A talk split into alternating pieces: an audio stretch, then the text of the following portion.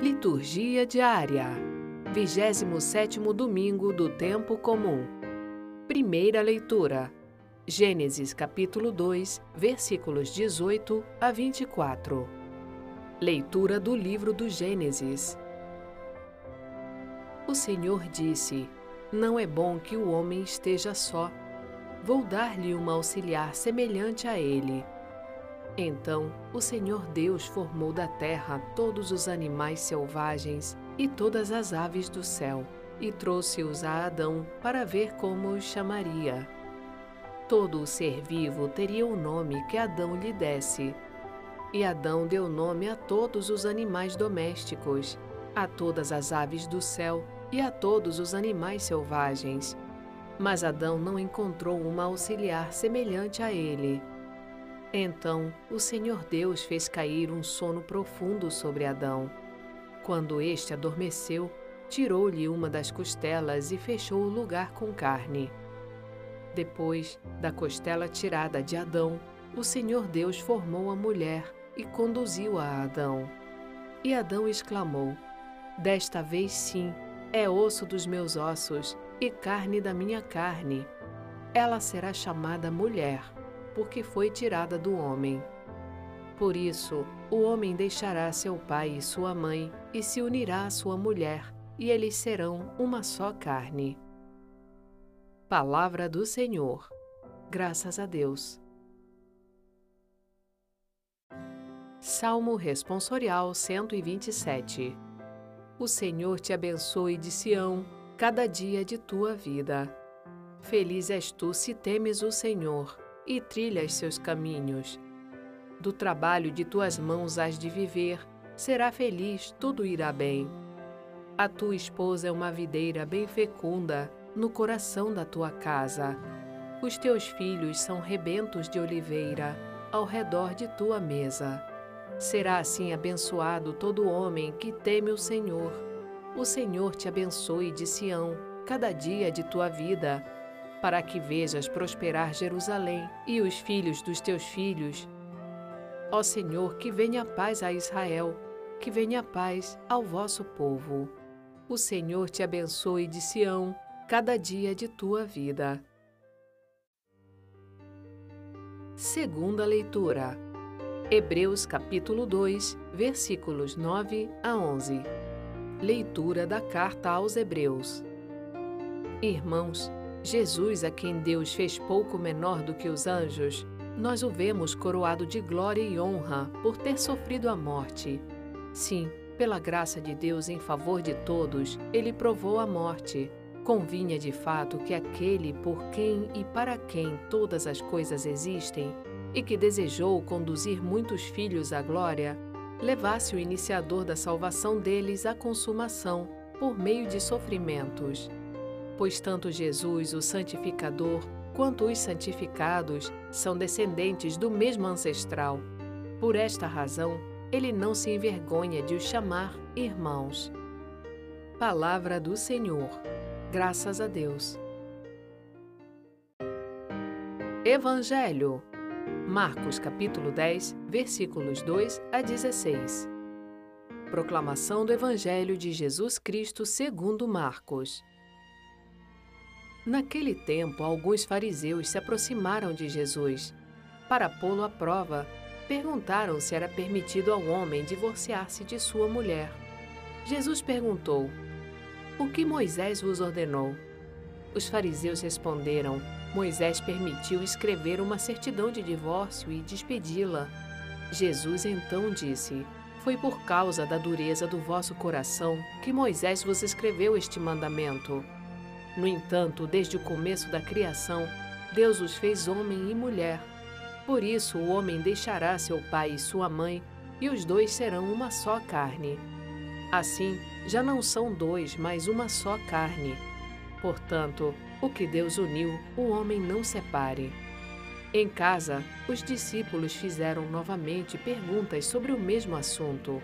Jesus respondeu: Quem se divorciar de sua mulher e casar com outra, cometerá adultério contra a primeira. E se a mulher se divorciar de seu marido e casar com outro, cometerá adultério. Depois disso, traziam crianças para que Jesus as tocasse. Mas os discípulos as repreendiam.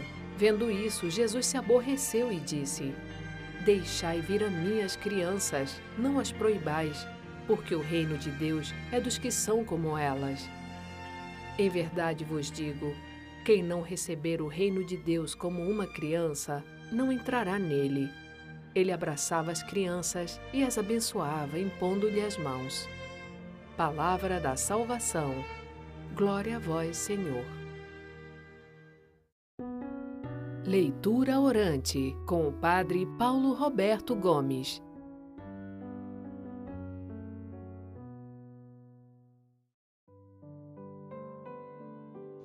Queridos irmãos, queridas irmãs, no Evangelho deste domingo, os fariseus se aproximam de Jesus e o questionam se um homem pode se separar de sua esposa. É bom lembrar que no tempo de Jesus, se a mulher tivesse algum defeito, se por acaso não soubesse cozinhar ou aparecesse uma outra mulher mais bonita, o homem podia se separar. É interessante que Jesus retoma lá do Antigo Testamento, do Gênesis, o desejo de Deus, que homem e mulher semelhantes ao Criador, iguais diante de Deus, foram criados para que, quando estivessem juntos, pudessem constituir-se como um casal e uma família para sempre. A gente sabe que toda separação, na realidade, é o fracasso do amor. Por isso, Jesus apresenta para todos nós o grande desejo de Deus, que nós cuidemos realmente dos relacionamentos matrimoniais, que seja investido tempo, que seja investido energia para que o relacionamento possa dar certo. Um casamento vivido com respeito, com diálogo, um verdadeiro amor, acaba sendo para todas as outras pessoas um verdadeiro testemunho, sem falar que para os filhos é o adequado para o seu crescimento, o seu desenvolvimento humano e religioso.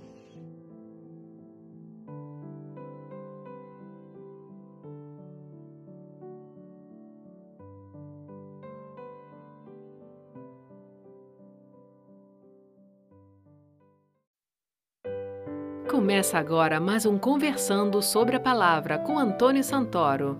Oi, Sônia. Oi, pessoal. Chegamos ao 27º domingo do tempo comum. E nas leituras de hoje a gente aborda, né, como tema central, né, a união do homem e da mulher, né? A criação do homem e da mulher, o projeto de Deus para o homem e para a mulher e no evangelho, né, também a questão do divórcio, né? Quando Jesus é abordado pelos fariseus a respeito da questão do divórcio. É importante a gente notar que o projeto ideal de Deus para o homem e para a mulher era a formação de uma comunidade de amor, né, que fosse estável, que fosse permanente e que ajudasse um ao outro a se desenvolverem, a se realizarem, a serem felizes juntos. Esse é o projeto de Deus. Um amor que se baseasse na doação, na entrega, né? um amor que pudesse ser para o mundo um reflexo do amor do próprio Deus. E na primeira leitura, a gente vê que Deus cria o homem e a mulher para se complementarem, para se ajudarem um ao outro. Eles vão ser, segundo a palavra de Deus mesmo diz, uma só carne. Né? E o que, que implica ser uma só carne? Implica em viver uma comunhão total com o outro, um dar-se ao outro né? porque cada um tem cuidado com sua própria carne, ninguém descuida do seu próprio corpo. Né? E se os dois são uma só carne, né, a gente tem que ampliar essa metáfora para a vida toda. Né? O cuidado com o corpo, o cuidado com a carne tem que ser total. E não só com si próprio, mas também com o outro, né? do homem com a mulher, da mulher com o homem. A mesma carne.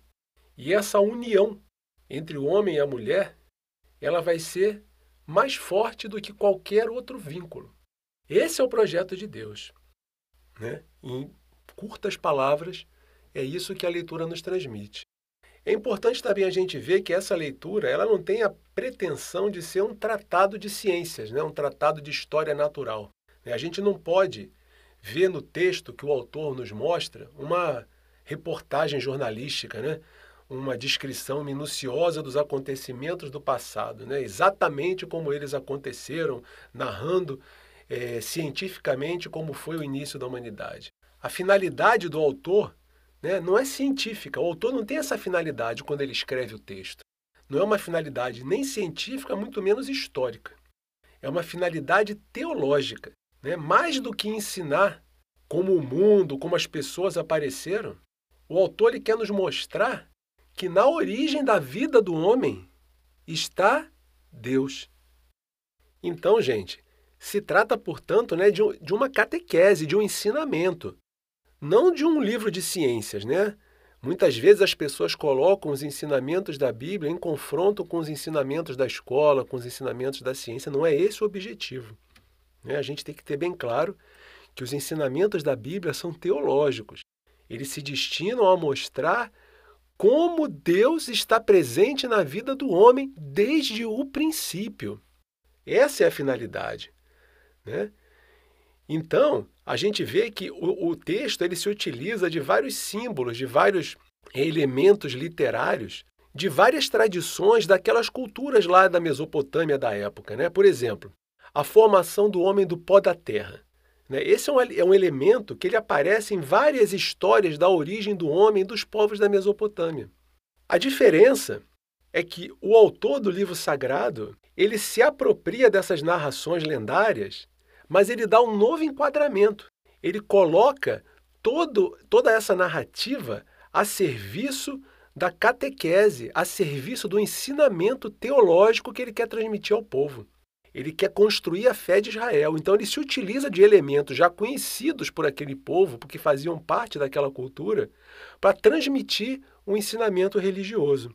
Então, esses paralelos né, que são feitos com os povos daquela época da Mesopotâmia, eles servem para construir o ensinamento sobre Deus, sobre o homem, sobre a criação e principalmente, né, sobre o lugar que o ser humano ocupa no projeto de Deus. Então são coisas bem distintas, a gente tem que ter cuidado ao fazer essas análises. Então, assim, para a gente se contextualizar, o nosso texto ele começa no Jardim do Éden. O Jardim do Éden era um, um espaço ideal, né? um mundo ideal, onde tudo era perfeito, né? onde Deus criou o homem num ambiente de total felicidade material. O homem tinha tudo.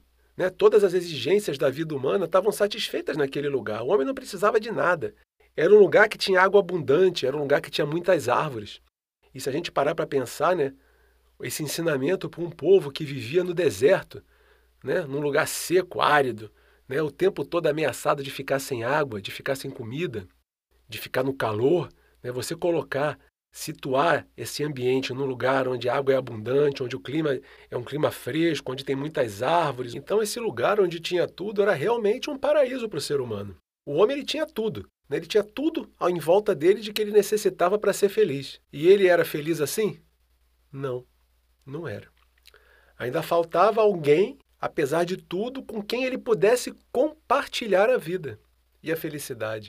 O homem não foi criado para viver sozinho. Ele foi criado para viver sempre em relação, né? dentro de relacionamentos. Então, nessa mesma, ainda nesse mesmo, nessa, nesse mesmo lugar do texto, né? Deus ele apresenta para o homem todos os animais. Né? E ele confia para o homem a tarefa de dar nome. Então, o homem batiza os animais. Então, é importante que a gente entenda que na concepção da Mesopotâmia, na época, né, essas coisas são importantes a gente ter em mente. Dar nome a uma coisa era um ato que expressava posse, domínio sobre essa coisa. Então, Deus, ele permite ao homem, né, dando a ele a criação para ser nomeada, que o homem fosse o dono da criação, que o homem fosse aquele que iria comandar a criação. Né? O homem ia ser superior àquela criatura que estava ali, à qual ele estava dando nome. Então é um reconhecimento por parte de Deus da autonomia do homem. Né? Então, Deus associa, de alguma forma, o homem à obra criadora. Deus faz o homem participar daquilo ali também. Né? Ele permite que o homem seja ali né, um, também um, um, um, membro participante, porque ele entrega o resto da criação nas mãos do homem. E, ainda assim, né, o homem tendo nomeado tudo, respondendo né, aquela participação na criação, ele ainda se sente só, ele ainda se sente sozinho, ele não se sente completo. Então, o homem sentia ainda essa carência de compartilhamento, essa carência de relacionamento. E para que isso fosse sanado, Deus cria a mulher. E ele faz a mulher, né, na narrativa, ele tira da carne do homem, de modo que eles sejam uma única carne, de modo que eles sejam parte né, da mesma vida, da mesma origem. E Deus leva a mulher até o homem. Ele apresenta a mulher ao homem como uma noiva. Isso é muito significativo. E, no final, o autor ele coloca essa frase na boca de Adão. Esta realmente é o osso dos meus ossos, é carne da minha carne. Ou seja, vem através da boca de Adão a sensação de completude, a sensação de realização. Finalmente, Adão tinha alguém à altura com quem ele pudesse se relacionar e compartilhar toda a felicidade daquele paraíso. Nesse momento, a criação do homem se tornou completa. E o texto termina com um comentário que não é nem de Deus, nem do homem, nem da mulher, mas simplesmente um comentário do autor. Né? O autor ele disse no final do texto: Por isso o homem deixará pai e mãe para se unir à sua esposa, e os dois serão uma só carne. Está aí a explicação. Esse comentário ele é uma resposta né, poderosa né, de que o amor que Deus colocou entre o homem e a mulher é um vínculo muito forte que nos leva a abandonar até os nossos pais. Não abandonar no sentido de virar as costas, né? mas abandonar no sentido de sair de casa, de querer ter uma nova família. Então, o, o amor que vem de Deus ele faz o homem e uma mulher uma só carne, isso a gente já falou. E esse homem e mulher que se tornam uma só carne, eles buscam uma unidade. Essa unidade de uma só carne é essa completude a que eles estão destinados. Então, nós podemos ver que eles vivem em igualdade e em dignidade. Eles vivem como iguais. Não há nessa relação nenhuma superioridade, nenhuma submissão no sentido de opressão.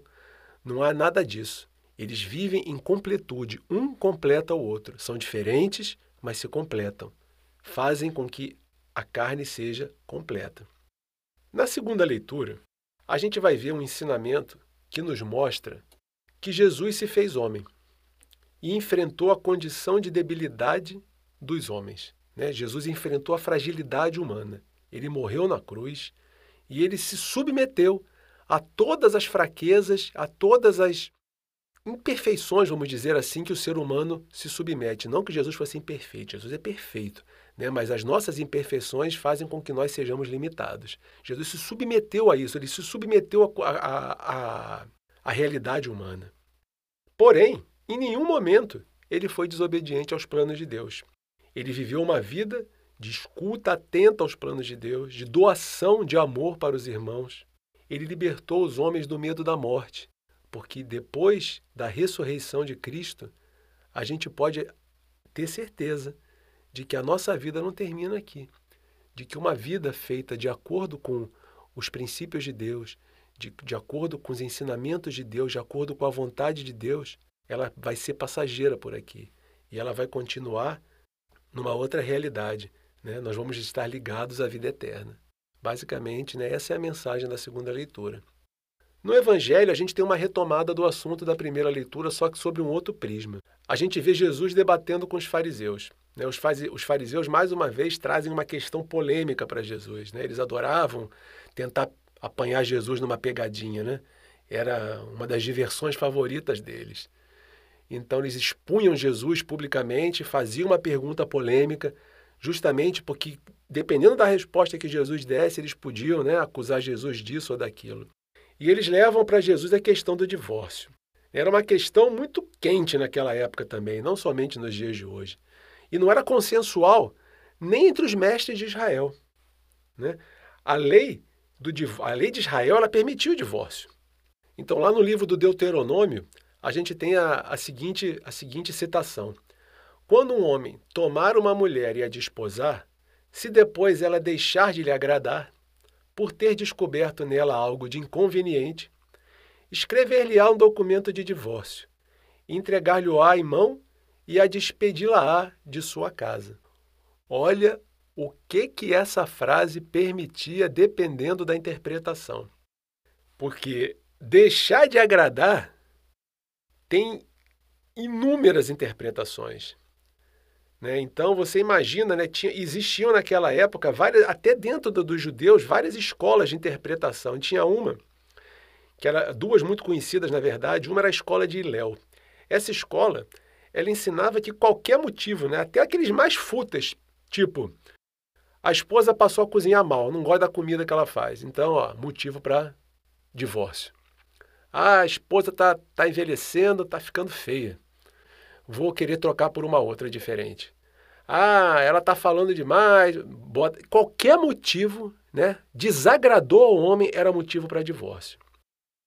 Então era uma interpretação bem larga da palavra, né? Qualquer motivo era motivo para o homem despedir a mulher. E você imagina em que situação a mulher ficava numa hora dessa, né? Quanta opressão tinha nos ombros da mulher.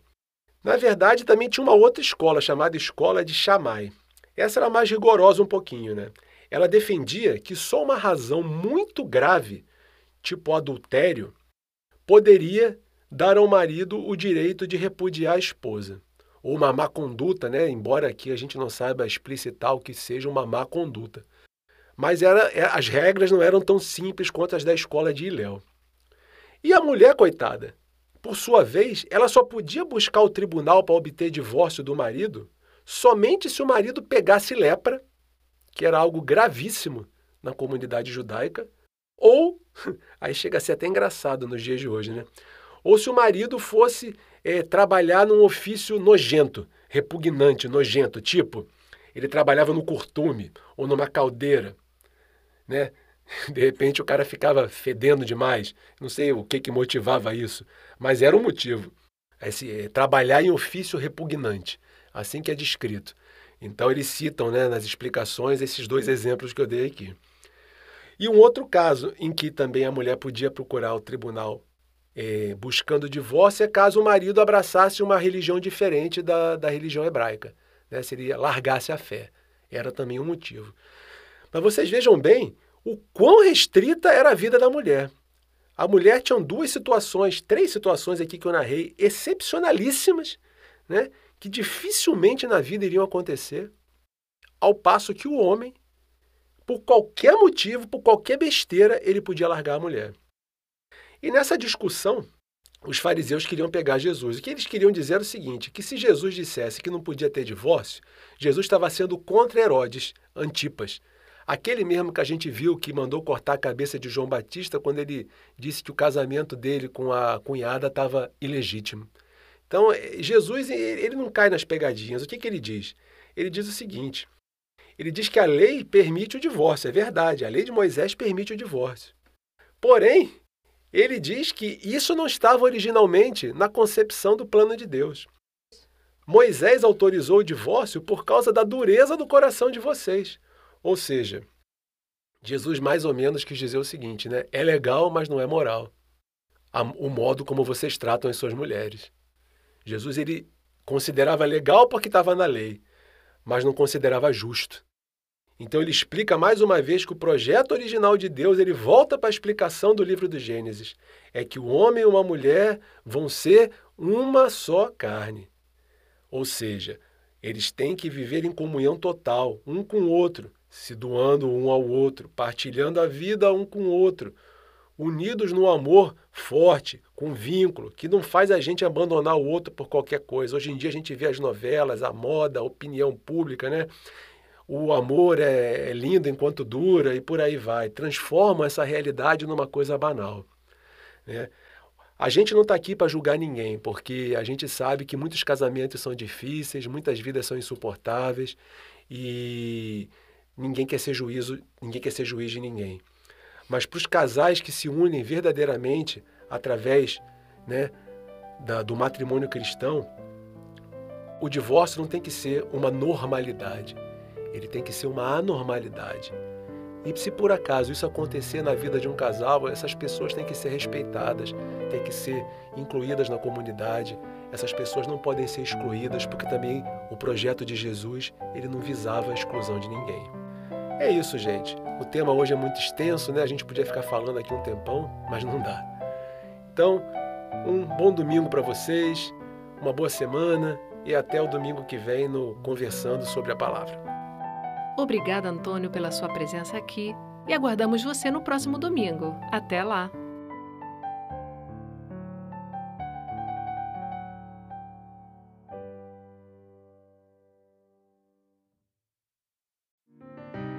Obrigada por ouvir a liturgia diária conosco. Acompanhe-nos nas redes sociais Facebook e Instagram, barra Liturgia Diária Podcast.